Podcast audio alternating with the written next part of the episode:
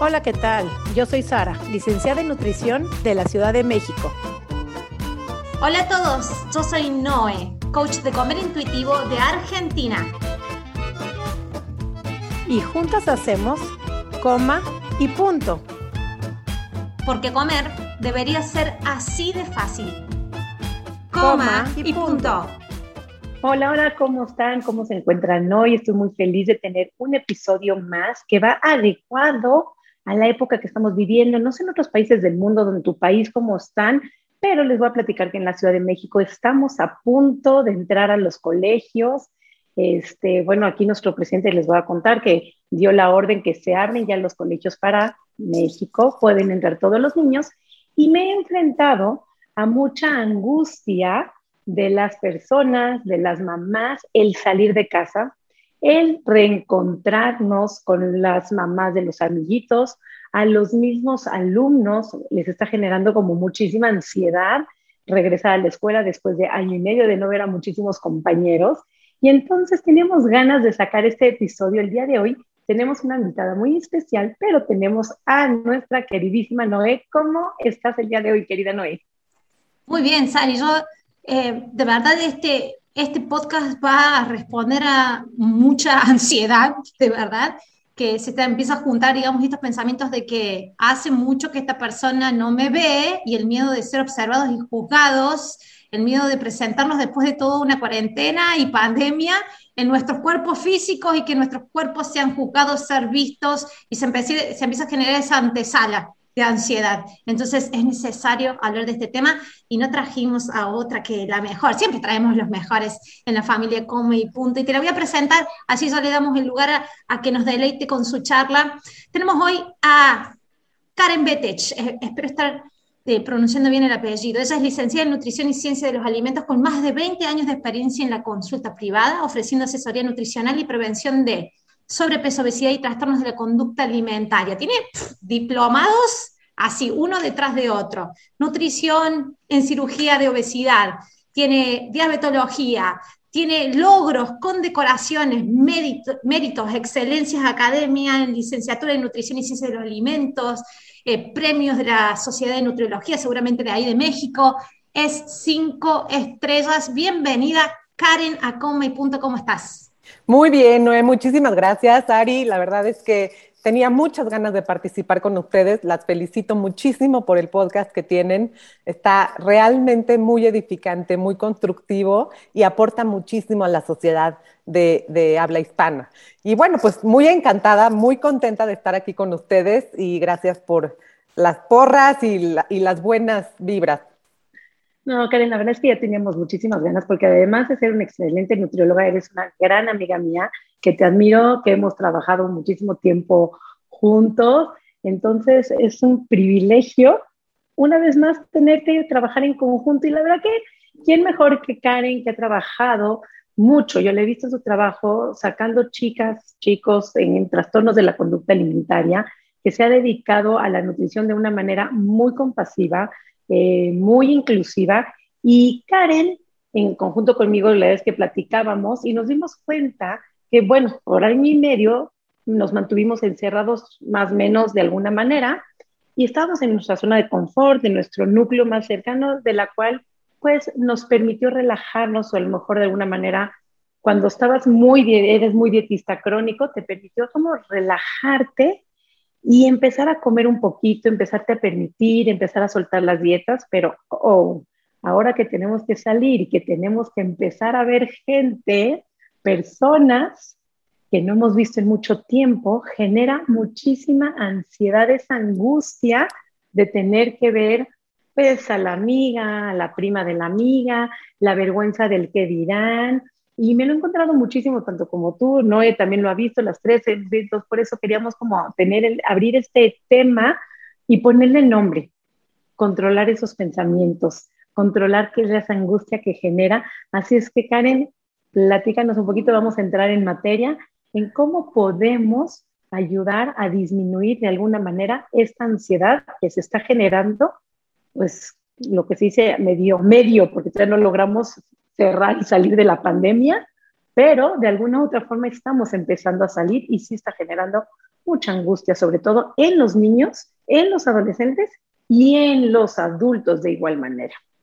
Pues muchas gracias. Mira, primero lo, que quiero decir es que para poder ayudar necesitamos mucha empatía, partir de nuestra propia experiencia entendiendo al otro. Y aquí yo me pongo muy, muy en, sintonía con lo que muchas de mis pacientes y hasta mis, mis propias hijas o sobrinos, etcétera, me han platicado de lo que, es más, a veces ni lo platican, se les ve en la cara el nerviosismo desde una semana antes de volver a entrar a clases o inclusive desde un mes antes de entrar a clases, de cómo tienen que pasar el examen de apariencia, ¿ok? Y no solo de apariencia, sino de socializar, porque sobre todo cuando vas en prepa, universidad o en el año que vayas, inclusive para los profesionales de la salud o los profesionistas en general, regresar a tu área de trabajo, regresar a tu área de estudio después de mucho tiempo de no haber visto a tus compañeros o colegas, claro que implica una serie de expectativas, o sea, te estás imaginando cómo tienes que llegar, cómo tienes que presentarte. Y yo me acuerdo en los primeros años, en, las vacaciones, ¿no? Cuando salíamos de vacaciones y regresábamos a clases, el nerviosismo que yo sentía un día antes de clases era un infierno, era de verdad eh, un hoyo en el estómago, una taquicardia, así se te, se te salía el corazón del nervio de volver a ver a tus amigos que no habías visto en un mes o mes y medio, y son tus amigos de toda la vida. Ahora imagínate el que se cambió de escuela o ahorita que, como decíamos, eh, un año y medio de no verse, porque salieron de la, entraron a pandemia, entramos a pandemia el año pasado, en marzo, y después de año y medio estamos eh, reintegrando a los chavos en México, a los chicos en México a las clases. Tienen año y medio de no verse. O sea, sabes todo ese tiempo que, o que se han visto con una que otra amiga, por supuesto, o se han visto en Zoom, ¿no? Pero yo me acuerdo, cuando a mí me tocó regresar a trabajar al consultorio el año pasado, porque sí dejé de trabajar unos meses, cuando regresé a trabajar me sentía muy nerviosa y me recordó a esas épocas de, la, la, primaria, de la secundaria, de la preparatoria, inclusive de la universidad, del nerviosismo que se debe de sentir. Entonces, recapitulando, resumiendo, creo que para podernos ayudar mutuamente, lo primero que tenemos que hacer es ponernos en el lugar del otro y entender y acordarnos de cómo se siente eso y de cómo nosotros lo hemos ido manejando y de qué herramientas podemos eh, usar de lo que tenemos cada quien en su caja de herramientas personal. Entonces, bueno, una de las herramientas que podemos manejar es escuchar cuáles son nuestras expectativas. ¿Qué expectativas tengo yo de mí misma? ¿Cómo me quiero ver ante el otro? ¿Qué quiero presentar? Eh, ¿Por qué me quiero ver perfecta? ¿Qué me afecta? ¿Dónde, en qué área se me está moviendo más el piso?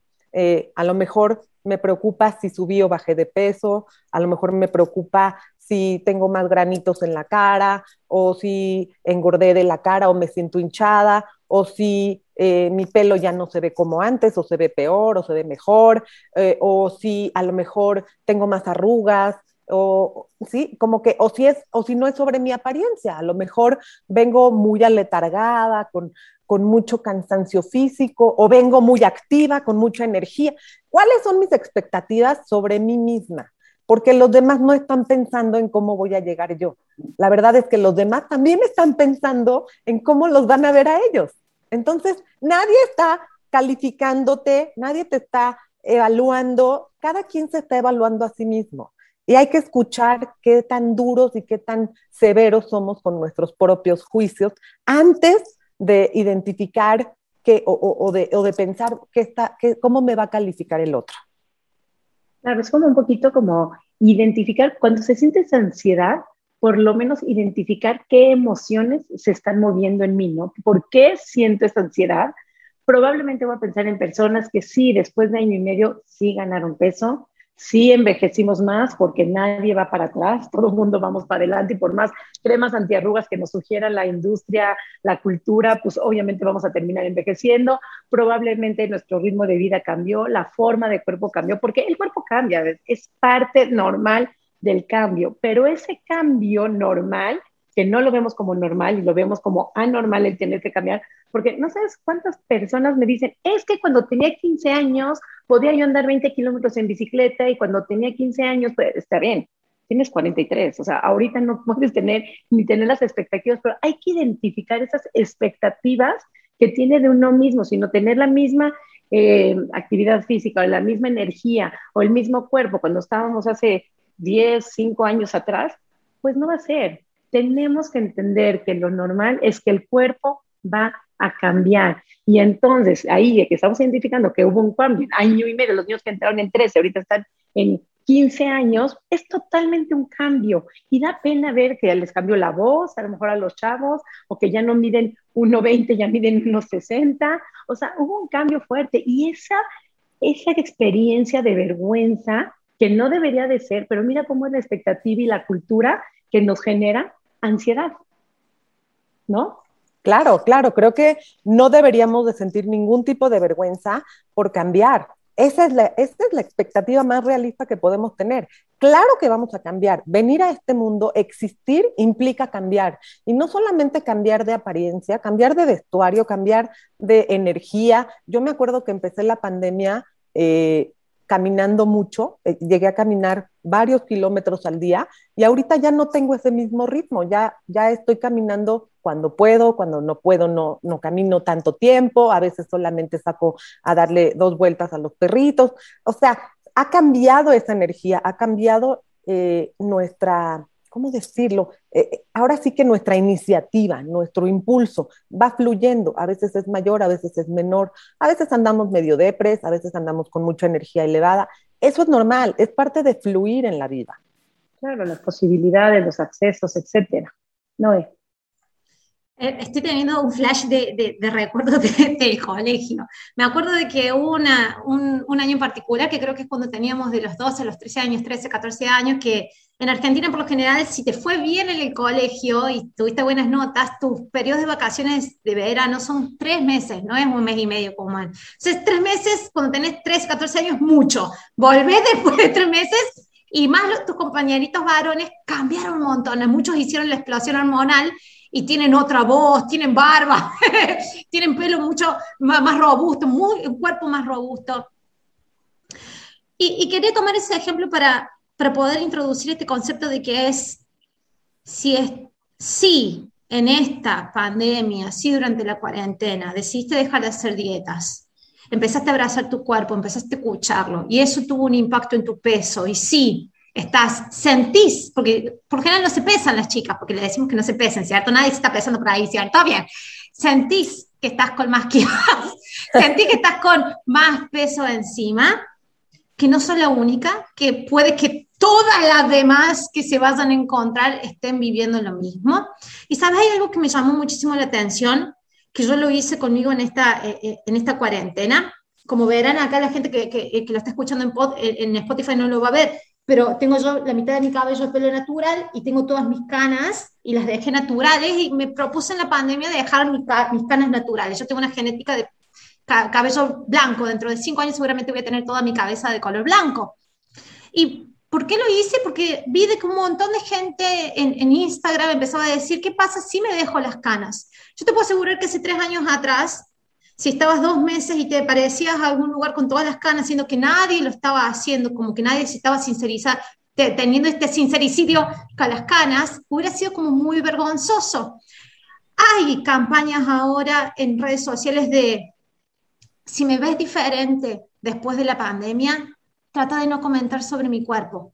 Y te estoy preparando a vos, me estoy preparando a mí, porque seguramente yo también voy a voy a ver algo en vos, no va a ser solamente la gente en las miradas sobre mi cuerpo, yo también voy a identificar algo diferente en vos.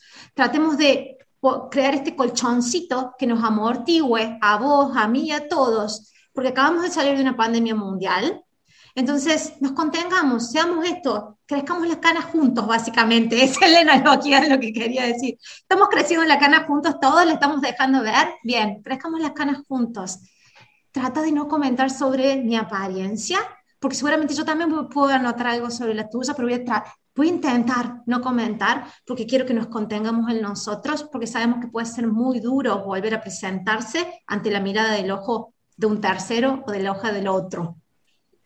Me encanta lo que dices, Noé, porque definitivamente también me estoy acordando al principio de la pandemia, cuando todo estaba cerrado, no podíamos acudir a las salas de belleza, etcétera. Obviamente tuvimos que prescindir, o sea, dejar de usar todos los servicios de belleza y, todo eso se quedó como, como en segundo lugar. Y, y bueno, obviamente te sigues tratando de mantener bien, con una apariencia natural, etcétera, con lo que tienes en casa y con lo que puedes hacer, pero también eso te regresa un poquito a lo básico.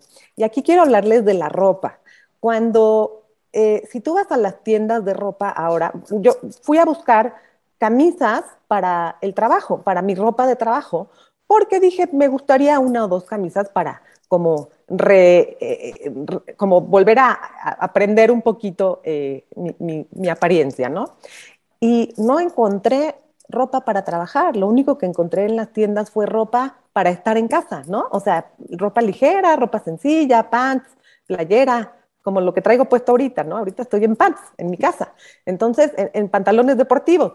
Entonces, así como todos, estamos todos en el mismo barco, estamos todos en el mismo mundo. Entonces, si tienes a alguien con quien comentar sobre la apariencia física, ¿por qué no mejor comentas cómo te sientes tú y, él también, ¿no? Entonces, oye, sí, fíjate que la verdad es que este tiempo, este periodo, mis niveles de energía han cambiado mucho, eh, eh, me, ha costado más trabajo levantarme algunas mañanas, otras mañanas tengo mucha energía. ¿Cómo te ha ido a ti?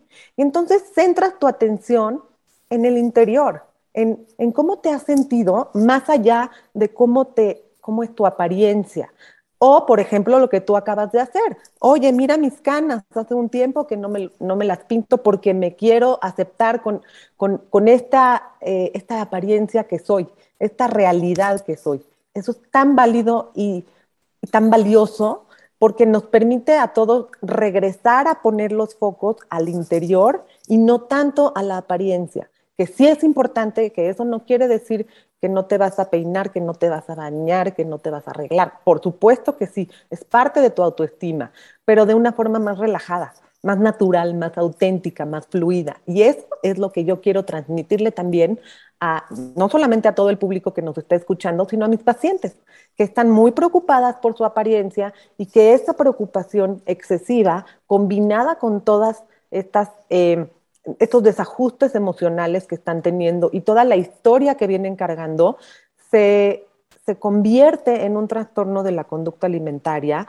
en donde se empiezan a restringir, a decir, no voy a comer más galletas, no voy a comer más postres, cada vez van restringiendo más y no se queda solo en el postre o en la galleta, sino que va eh, emigrando hacia prácticamente cualquier alimento. Primero se vuelven veganas, después gluten free, después eh, superfoods, eh, después hasta que el, el espectro de alimentos permitidos en su lista personal es chiquitito y a veces hasta las verduras les causan culpa. Entonces, esto no responde a una verdadera y auténtica necesidad de estar saludable, sino a un miedo enorme a no cumplir con las expectativas de apariencia que tienen de sí mismas o que la sociedad les ha transmitido o lo, que ellas han absorbido de lo que hay en la sociedad, de lo que hay en casa, de lo que hay a su alrededor y sobre todo de lo que han interiorizado en su propio juicio.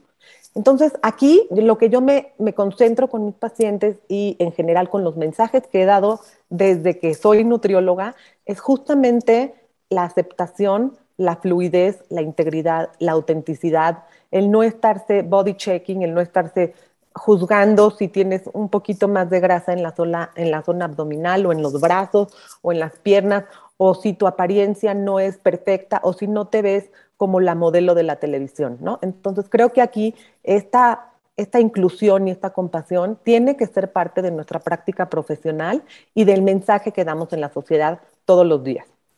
Me encanta, Karen, lo que dices, porque hay una parte que me recuerdas dices, dices tú, ¿cuántas, cuando se cerraron las salas de belleza, cuántas cosas de belleza realmente hacíamos para complacer a la sociedad?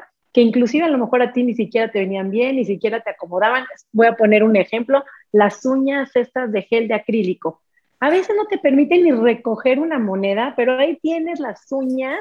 Y entonces cuando llega la pandemia y bueno, pues dices, puedo vivir sin uñas o puedo vivir sin la pintura del pelo o puedo vivir comiendo tantito, permitiéndome comer un grupo de alimentos. Entonces hablamos del cuidado, pero del cuidado que te venga a ti bien, que te haga cómodo a modo de amor a tu cuerpo. Un cuidado para ti y no en cuidado para la sociedad. Si tú eliges que te quieres pintar tu pelo de morado, esa es tu elección, te hace sentir bien, te, te, da diversión en tu cabeza, te hace sentirte padre en el mundo de hoy, píntalo de morado, pero no, es que mis papás, mi abuelito, la cuñada de no sé quién, quién sabe qué va a decir, entonces dejas de hacer las cosas y no estoy diciendo que todos se tienen que pintar morado, pero yo sí siento que el autocuidado debe de venir a través del bienestar propio, de qué te hace sentir bien, sin esperar complacer los cánones de belleza que vienen externos en la sociedad. Y desde ahí creo que viene el autocuidado. De ninguna manera estamos diciendo que no te cuides y que salgas este, incómoda en la calle, porque tú misma te sientes incómoda cuando no hay un buen cuidado, cuando no hay buenas medidas de higiene. O sea, claro que la higiene tiene que venir, claro que el arreglado tiene que venir, pero a partir de ti. Y créeme que a la sociedad nadie va a estar checando el numerito de la talla de atrás de tu pantalón o de la blusa. ¿Qué número tienes? Si es una talla más, dos tallas más o dos tallas menos pero normalmente, como tú hablabas, los trastornos de la conducta alimentaria, la mayoría de las personas y el miedo que se va ejerciendo y va saliendo de ahí es por el me van a ver, es por el qué dirán, es por eso de que le ponen a la sociedad lo que ellas creen que van a decir y este miedo y esta angustia de salir de casa es lo que tú crees que la gente va a decir. Entonces, como decías tú, ¿qué pasa si de repente hablamos qué tan flexible te has convertido a través de la pandemia? ¿Qué tanto estrés manejaste? ¿Cómo pudiste liberarte de esto? ¿Qué da, y por no decir otra palabra, pero qué más da si la de enfrente que hace un año y medio no la ves, está más rellenita de los cachetes, si cambió de talla? ¿Qué te hace diferencia a ti que estás viendo para comentarle? Como que ganaste más kilos, como que sí comes mucho, como que bajaste de peso, como que te pusiste guay. ¿Qué diferencia hace? Entonces, como decía Noé al principio, evitarnos esos comentarios para que, y si alguien te los hace, también que quiero, Karen, que nos digas tips también para decir cómo poner esos límites, porque claro que no todos escuchan con mi punto y no todos están en este barco, pero ¿qué tips podemos hacer? Comentarios, sugerencias, eh, altos que podemos decir cuando alguien te dice como que te ves más gordita, como que te ves más flaquita, cuando hacen cualquier, cualquier comentario sobre tu cuerpo que es tan ridículo. O sea, hay cosas que no se preguntan y que nos hacen estar ridículamente comentando. Entonces yo creo que sí es poner un límite ahí. Híjole, me encanta tu pregunta porque es algo con lo que yo he tenido que lidiar en mi vida personal, eh, obviamente sin exponer a nadie, sin decir nombres, sí me he topado con, con, alguna persona de la familia o de la familia política en su momento, o con personas del trabajo, ¿no? Una vez, muchas veces me ha pasado que me dicen, ay, no sabía que estabas embarazada, muchas felicidades. Muchas que no se dicen, claro. Cuando no estoy embarazada. Yo tengo, mi, fisionomía es en general de brazos y, piernas delgadas, pero el abdomen se me sale. O sea, siempre lo he tenido, siempre he tenido esa pancita, ¿no? Que pues, es la forma de mi cuerpo. A veces más, a veces menos a veces se infla, ¿no? Cuando acabo de comer o cuando no tengo una buena postura, no sé, esa es la forma de mi cuerpo. Y sí me ha pasado que me dicen, oye, felicidades, no sabía que estabas embarazada. Y cuando les digo, no estoy embarazada, la cara de frío, paralizada, de, vergüenza que les da, em, a, mí, a mí me da risa, realmente ya ahora me río. Pero también me ha pasado en, otros aspectos, ¿no? Con personas que están muy enfocadas en su apariencia personal, hacen comentarios sobre la apariencia personal de los demás, incluyéndome a mí. Al principio a mí me causaba mucho conflicto y me daba de topes en la cabeza porque yo decía, qué incómodo. O sea, y, no, no, no, solamente eso, sino que me lo compraba, ¿no? O sea, trataba de llegar muy bien arreglada a ese lugar donde sabía que iba a estar alguna persona que siempre hacía esos comentarios. Y después fui entendiendo que esos comentarios no venían para mí, desde allá, desde allá para allá. ¿Sí? O sea, la persona que por ejemplo, si yo tengo un self-consciousness, una, una inseguridad propia, que puede ser mi pancita, pues por, supuesto que me voy a estar fijando en la pancita de los demás. Y el que tenga mucha pancita, pues es igual que yo. Y el que no tenga mucha pancita y tenga el abdomen plano, como las, las, clavadistas de las Olimpiadas o las gimnastas olímpicas, pues, ay, qué padre tener el abdomen plano. Y entonces yo voy a centrar mi vista en lo que a mí me da inseguridad. Cuando yo entendí eso de los comentarios de afuera, automáticamente se los devolví. Y entonces en vez de entrar en un conflicto o en un choque o en sentirme agredida, empecé a cambiar el reflector para otro lado y a cambiar la conversación sin agredir, poniendo límites sutiles, a veces un poquito no tan sutiles, pero cambiando el foco. Oye, ¿y cómo has estado? ¿Cómo te has sentido? ¿Cómo estuvo tu semana?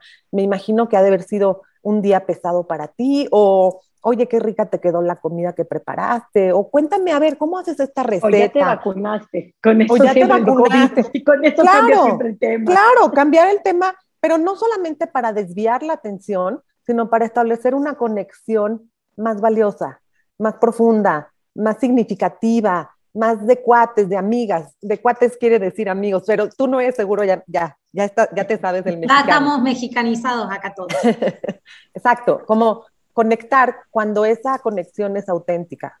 Es difícil, es muy difícil, porque cuando alguien te hace un comentario y te sientes agredida, levantas las barreras. Bajar esas barreras para poderte conectar con el otro está súper difícil. Entonces, si no lo puedes hacer, no lo hagas, pero tampoco levantes todas tus, tus barreras. No te están atacando, te están reflejando.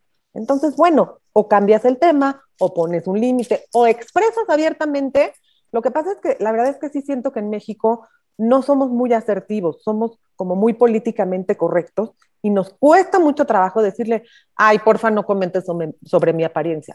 La verdad es algo que no quiero platicar y es algo muy personal. Estoy segura que en Argentina no les costaría tanto trabajo hacerlo, porque sí es una, diferencia cultural. ¿De verdad? Lados, que sí es una diferencia cultural. De todos lados, sí. A todo el mundo le cuesta trabajo, sí. Eh, es, un, es, un, tema que se pide mucho y se habla mucho. Yo creo que Sara y yo también hemos recibido muchos mensajes de esto de que, ¿qué digo cuando me dicen algo de lo que estoy comiendo? ¿Cómo le respondo cuando me comentan? Estoy tratando yo de estar en paz con mi cuerpo y con lo que como. Y viene mi mamá, mi tía, mi abuela, mi amigo me comenta sobre cómo me veo, sobre cómo lo que como. Entonces, te empieza a agarrar bronca de situación, le agarras bronca a tu cuerpo, le agarras bronca a la persona que te comenta. Y eso lo que hace es que nos desconecta de las personas, porque creamos esos esas paredes. Y, mira, y, fíjate la gran analogía que hay de esto. Yo siempre cuento y digo esto. Yo antes de esta cuarentena, yo había practicado 10.500 cuarentenas antes, porque cada vez que yo subía de peso, yo soy recuperado en trastornos de conducta de alimentación, cada vez que yo subía de peso, yo me metía dentro de mi casa y no me veían por 3, 4 meses, hasta que bajaba de peso. Yo practicaba cuarentenas antes, ¿no? Siempre dije eso. Es como que la última que practiqué fueron literalmente casi cuatro meses y tuve que salir con 30 kilos más encima para el funeral de un amigo. Y cuando me vieron las personas, yo sí veía, además que yo estaba llena de miedo, las personas sí se notaba en su cara, pero no, no había como una tensión en esto de que yo me enfrento a vos y no me reconoces, pero me reconocían no me reconoces y, yo te estoy viendo de que tu cara se está poniendo como con otras, hay otras expresiones faciales y hay una tensión. Yo por lo menos lo viví de esa última vez, lo viví de una manera como que me abrazaron mucho, no comentaron, estuve como muy contenida. Eh, yo amo que haya sido así, sé que no las personas no lo viven igual, pero fíjate qué loco. Cuando nuestros miedos y nuestras expectativas están meramente puestas en la parte externa, en el aspecto físico, en lo exterior, vivimos cuarentenas emocionales y nos desconectamos de las personas. Y cuando vemos los estudios de imagen corporal, es cuando estamos desconectados de las personas, de lo que es realmente vulnerable de las personas y lo vulnerable de nosotros, cuando dejamos de ser felices, experimentar este día a día en felicidad. Entonces, cualquier tipo de, de, miedo que esté persistentemente ahí con respecto a tu imagen corporal, te hace vivir cuarentenas emocionales, te desconecta, te aísla. Si no, fíjate, los trastornos de alimentación, una de las primeras cosas, ¡pum!, te aíslas. No quieres que te vea nadie, no quieres que te... ¿Por qué? Porque el, el poder conectar con el otro me hace vulnerable y me hace ver que el otro vea que cuánto me duele a mí, lo que me está doliendo y yo también poder ver lo que al otro le duele, lo que le está doliendo y todo este circo, toda estas, esta voz crítica que nos habla se cae, pero es ahí donde es re difícil atravesarlo. Por eso me encanta esta herramienta de decir, le cambio el tema y hago una conexión. Es lo más humano que hay. Qué hermoso, Karen. Gracias porque lo pusiste en palabras. Yo creo que no lo habíamos puesto en palabras nunca esto. Bueno, es algo que aprendí de mi madre también y, de la vida, ¿eh? O sea, eh, porque si bien también la, psicología nos puede dar otras herramientas, creo que también la experiencia nos puede ayudar a ver cómo cada quien lidia y estaría muy bien que los que nos están oyendo comentaran cómo lidian ustedes, cómo manejan ustedes eh, cuando alguien les hace un, comentario sobre su apariencia y se sienten invadidos o se sienten atacados. Cada quien cómo lo maneja, qué herramientas manejan cada uno de ustedes y cómo ponen esos límites. Porque sí, creo que es importante también poner esos límites y hacerlo desde el amor, hacerlo desde la conexión. Oye, sobre todo con la gente que quieres, ¿no? Oye, ¿sabes qué? me gustaría checar esto contigo porque cuando me dices que comí esto o que no comí esto o que estoy comiendo mucho o que estoy comiendo poco, a mí me, molesta, me afecta, me siento invadida, estoy teniendo problemas con mis elecciones de alimentos y la verdad es que cuando tú me lo dices, como que se despierta una barrera en mí y me desconecto de ti. Gracias por preocuparte, pero prefiero que no lo comentes porque yo tengo un tema con la comida y apenas lo estoy manejando, apenas lo estoy identificando, estoy dando pasitos de bebé, baby steps.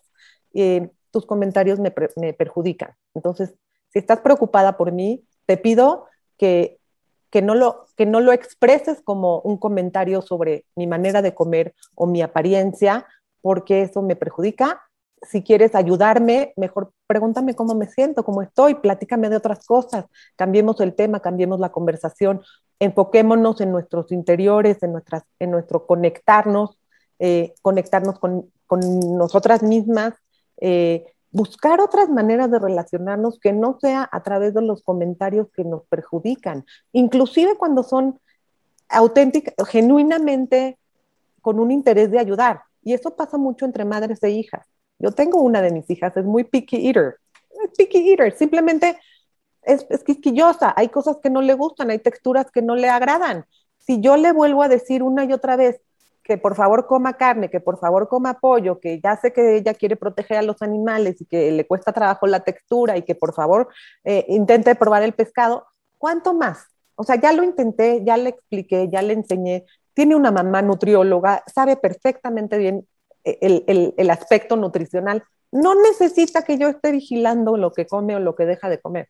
Lo que necesita es que la mire y que le mire su interior y que, y que conecte con ella y que la contenga y que la reciba cuando llega de la escuela y que escuche lo que siente en su alma, en su corazón y que platiquemos de otras cosas en la vida, mucho más allá de cuánto come, qué come y por qué no come lo que no come. Ya, ese tema. No, Karen, no logras nada. O sea, aunque te diga tu mamá, es que cuídate por tu salud, lo único que estás logrando es que por tu salud es inyectando miedo, desconectando y lastimando, porque todos los que hemos estado dietistas crónicos así, es esa mamá constantemente que te está recordando que por tu salud no comas azúcar, que por tu salud no comas esto, que por tu salud sí te comas el otro, que por tu salud cómate las espinacas para que seas fuerte, como no sé qué. Entonces, todo el tiempo es esa mamá que va, o esa persona que te dice, estás más delgada, ¿no? Ay, gracias. ¿Qué ganan? Hasta te avergüenzan, aunque te digan estás más delgada o estás más gorda, te incomodan y te avergüenzan. Entonces, una de las formas es decir, ok, no gracias, no darle seguir así, fíjate que hice la dieta y fíjate que dejé de hacer dieta y fíjate que ya no voy al gimnasio, se me cerraron mi gimnasio. No estén dando explicaciones, a nadie le interesa ni siquiera te van a escuchar, porque la realidad es cosas cuando tú te empiezas a justificar, la otra persona ya se desconectó de todo tu, toda tu explicación que estás dando. Entonces, nada más cuando digas estás más flaca, estás más delgada, que no, no te lo compres, no te lo está diciendo a ti, está hablando a través de su historia de él, y lo único que podemos decir es, ok, y en automático poder cambiar de tema. Si es alguien que te está lastimando, que es muy cercano y que puedes, que tú puedes este, decirle gracias, pero las opiniones de mi cuerpo, o yo sé tengo tanta edad, ya me enseñaste cómo cuidarme, a partir de ahorita me encargo yo me hago yo responsable, te parezca o no te parezca cómo está mi físico, creo que es momento de que yo me pueda hacer cargo de mi alimentación. Me encanta. Tres años o durante dos años ya me alimentaste, ya me sugeriste, ya me educaste, y a partir de ahorita me hago cambio. Y los comentarios, nada más, lo único que logramos es que me dañes. me encanta. Si puedes pararlo, lo paras. Y si no puedes pararlo, lo evades, cambias el tema y reconectas de otra manera. Ahora, Karen, me gustaría mucho, ya hablamos de cómo poner límites, ya hablamos de que existe la ansiedad. Ahora, con esa ansiedad que sí existe, ¿cómo reducimos esa emocionalidad de ansiedad que se está generando? ¿Cómo bajo esa ansiedad? ¿Y cómo salgo de casa en paz? ¿Cómo puedo yo salir sin tener expectativas, sin tener miedo y pudiendo salir ser uno mismo y no nada más sin tener miedo, sintiéndose seguro de uno mismo en la forma del cuerpo que estemos, con canas, sin canas, con uñas, sin uñas, gordos, flacos, no importa, con arrugas, como estemos, lo que la pandemia haya dejado, hay quien tuvo estrés, hay quien no tuvo acceso a alimentos, hay quien tuvo exceso de acceso a alimentos, no importa, las cosas pasaron.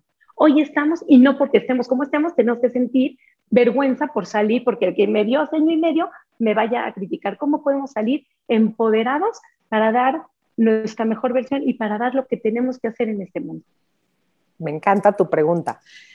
Lo que yo he aprendido y estoy aprendiendo en esta pandemia y les puedo compartir a partir de mi experiencia personal es que cuando la ansiedad llega, no pide permiso, llega, ¿ok? Y, pero sirve para algo. Una gran psicoterapeuta, psicoanalista, no, psicoterapeuta me dijo, la ansiedad tiene una función, escúchala, porque a veces necesitamos esa ansiedad para empujarnos a salir adelante. Yo en lo personal no me muevo muy fácilmente de mi zona de confort. Necesito que algo me incomode o una amiga como tú, Sari, que me empuje y me diga, vamos, órale, salte de ahí, vamos a hacer. Pero tengo miedo, no importa, lo vamos a hacer. Entonces, ahora sí, como dice la caja de pañuelos desechables, si tienes miedo, hazlo con miedo.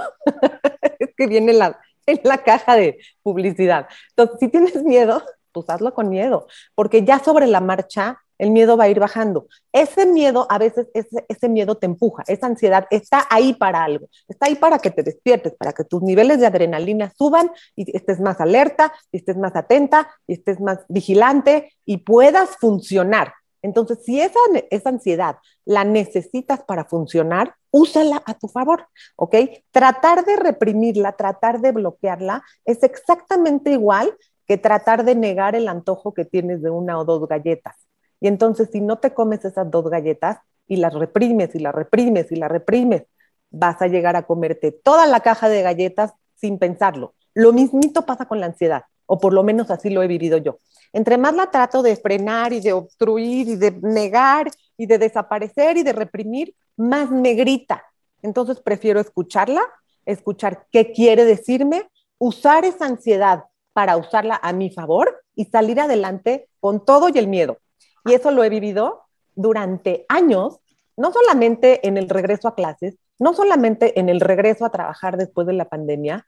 Yo fui concertista de piano durante toda mi adolescencia, ¿sí? Desde los siete años tocaba el piano, tenía una, una maestra muy estricta, dábamos recitales, no conciertos, recitales, ¿no? Que eran como nuestro examen de cada año.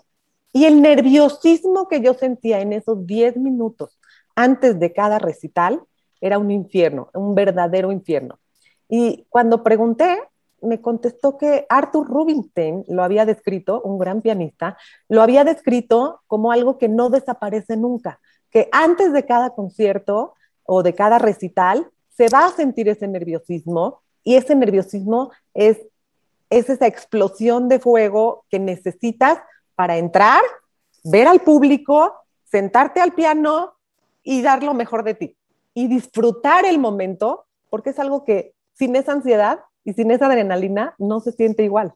Entonces eso es lo que yo te puedo decir. Hay gente que se empieza a, encontrarle, cuando ya no le, resiste a esa ansiedad, empieza como a encontrarle la parte que es funcional a ellos, entonces empiezan a como usarla a sus favores, por eso de que esa ansiedad produce una descarga adrenalínica a nivel sistema nervioso, entonces fíjate que hay personas que empiezan a practicar, se tiran de un avión con paracaídas, cosas así, es porque esa ansiedad no es que ellos no tienen miedo de tirarse, la viven, pero le he encontrado otra parte y que eso es cómo lo han podido metabolizar, cómo lo han podido digerir, digamos, en su sistema nervioso, a cómo se han relacionado con esas hormigas, esa tensión previo a hacer cosas que nos importan, previo a hacer cosas donde ponemos nuestro valor, previo a hacer cosas con las que tenemos expectativas que queremos que salgan de ciertas maneras.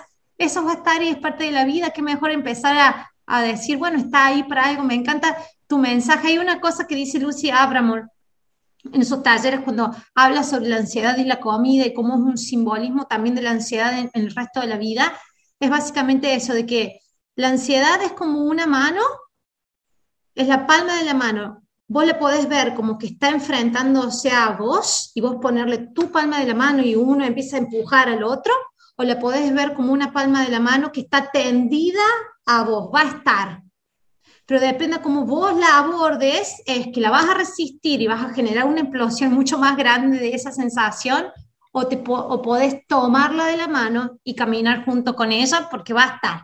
Es la vida misma, básicamente. Reconocerla, exactamente. Y también, ¿sabes qué? Tengo que decir que es importante pedir ayuda. O sea, definitivamente eh, soy partidaria de la psicoterapia, del psicoanálisis, de cualquier forma de terapia que te ayude a respirar, a manejar tu ansiedad, a reconocerla, a integrarla en tu vida, a usarla a tu favor.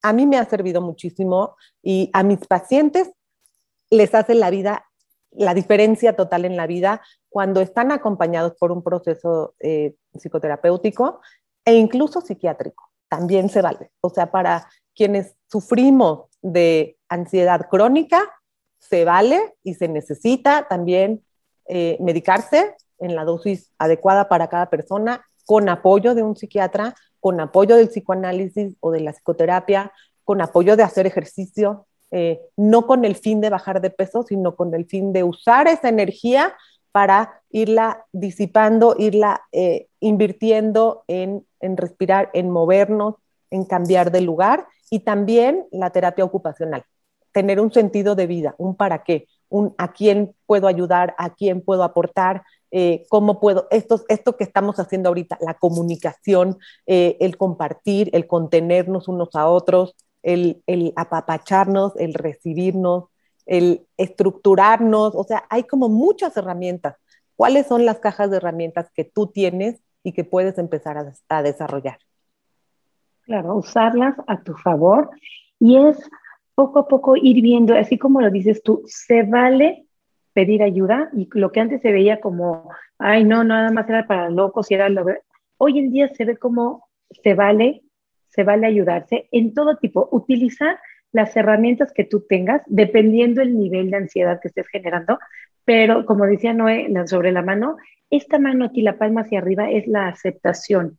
Igual estás como estás, igual estás año y medio más viejita, igual estás con tu cuerpo diferente y por eso vas a parar una vez más y dejar de vivir, o puedes enfrentarte y usarse esa ansiedad, salir afuera y ver las caras con curiosidad, sin juicio de valor, no importa cuando salimos sin juicio, nada más con esa curiosidad de a ver cómo responde la gente. Sorpréndete de quien no te diga nada, sorpréndete de quien te diga algo, no estés peleando, nada más velo con curiosidad cómo te va recibiendo ese exterior a raíz de tus pensamientos. Y lo único que queremos es que estés más empoderada. Y si para estar más empoderada, para estar mejor contigo, ir a la terapia es parte de tu autocuidado. Hacer lo que quieras, usar las herramientas que necesitas, es parte de tu autocuidado. Si es llevar el pelo suelto, es llevar el pelo en colita, lo que a ti te haga sentirte bien para que te puedas ir cuidando y salir al exterior sin juicio de valor, nada está bien, nada está mal, no poner en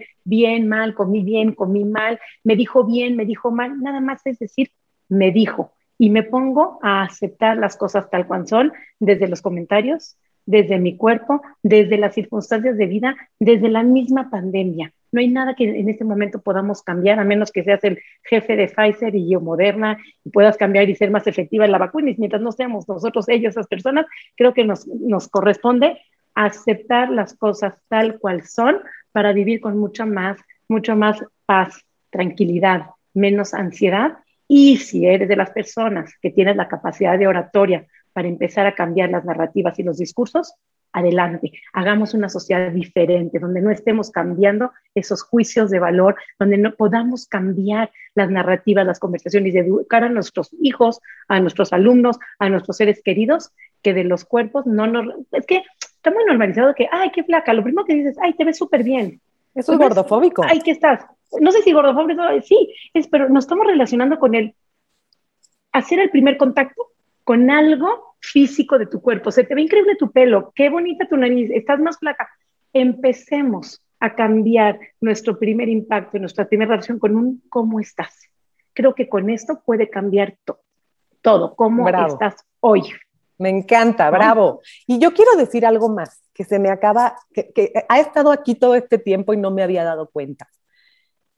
Lo que más nos ha hecho falta en la pandemia es conectar con el otro o sea, nos aislamos. Eso fue lo que nos pasó. Nos aislamos y con los únicos que pudimos conectar era con las personas que vivían en nuestra casa.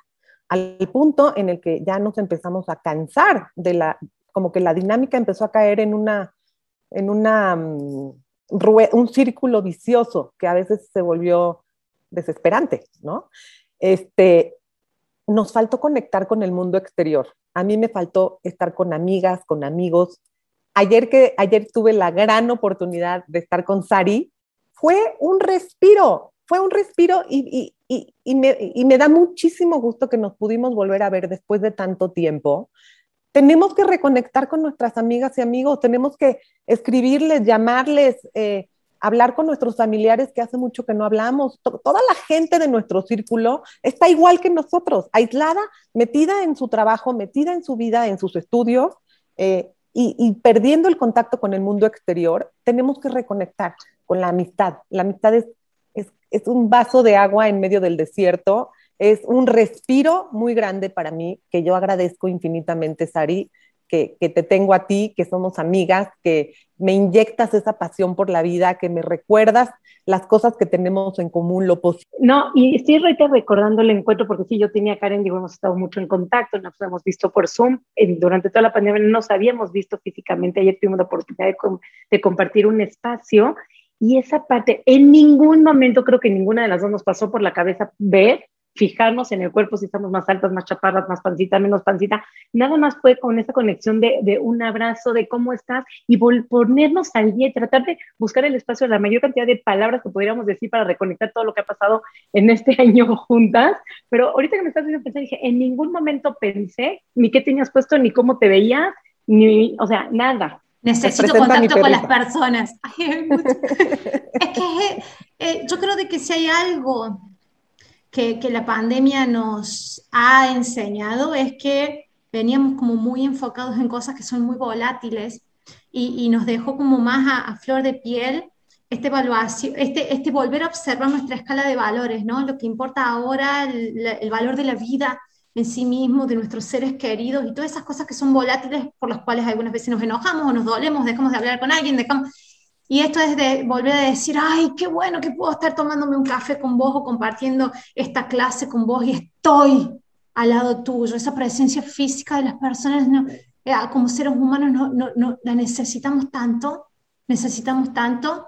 Y, y, es eso, que si alguien tiene que volver ahora a enfrentarse a gente que hace mucho que no, no la ve y que vos nos ves, que tengas eso presente necesito esta, el, cercanía física con esta persona, el valorar a esta persona. No sé si eso me va a valorar del todo, yo voy a por lo menos valorar. Y creo eso que tenerlo eso presente nos va a ayudar un poquito a, a, romper esa pared de, de, de, miedo que tenemos al reencuentro posterior a la, a la pandemia. Karen, muchísimas gracias por estar con nosotras hoy. De verdad ha sido eh, nutricional para el alma. Ha sido, de verdad, ha sido una nutrición del alma. Sos una profesional de verdad debes tener pacientes a, los que los abrazas con, en todo el sentido de la palabra. Muchísimas gracias por compartir tu sabiduría. Compartinos tus redes sociales, por donde las personas se pueden contactar con vos si necesitan contactarte con vos, porque creo que vas a, a generar muchas ganas de, de, hablar un poquito más con Karen.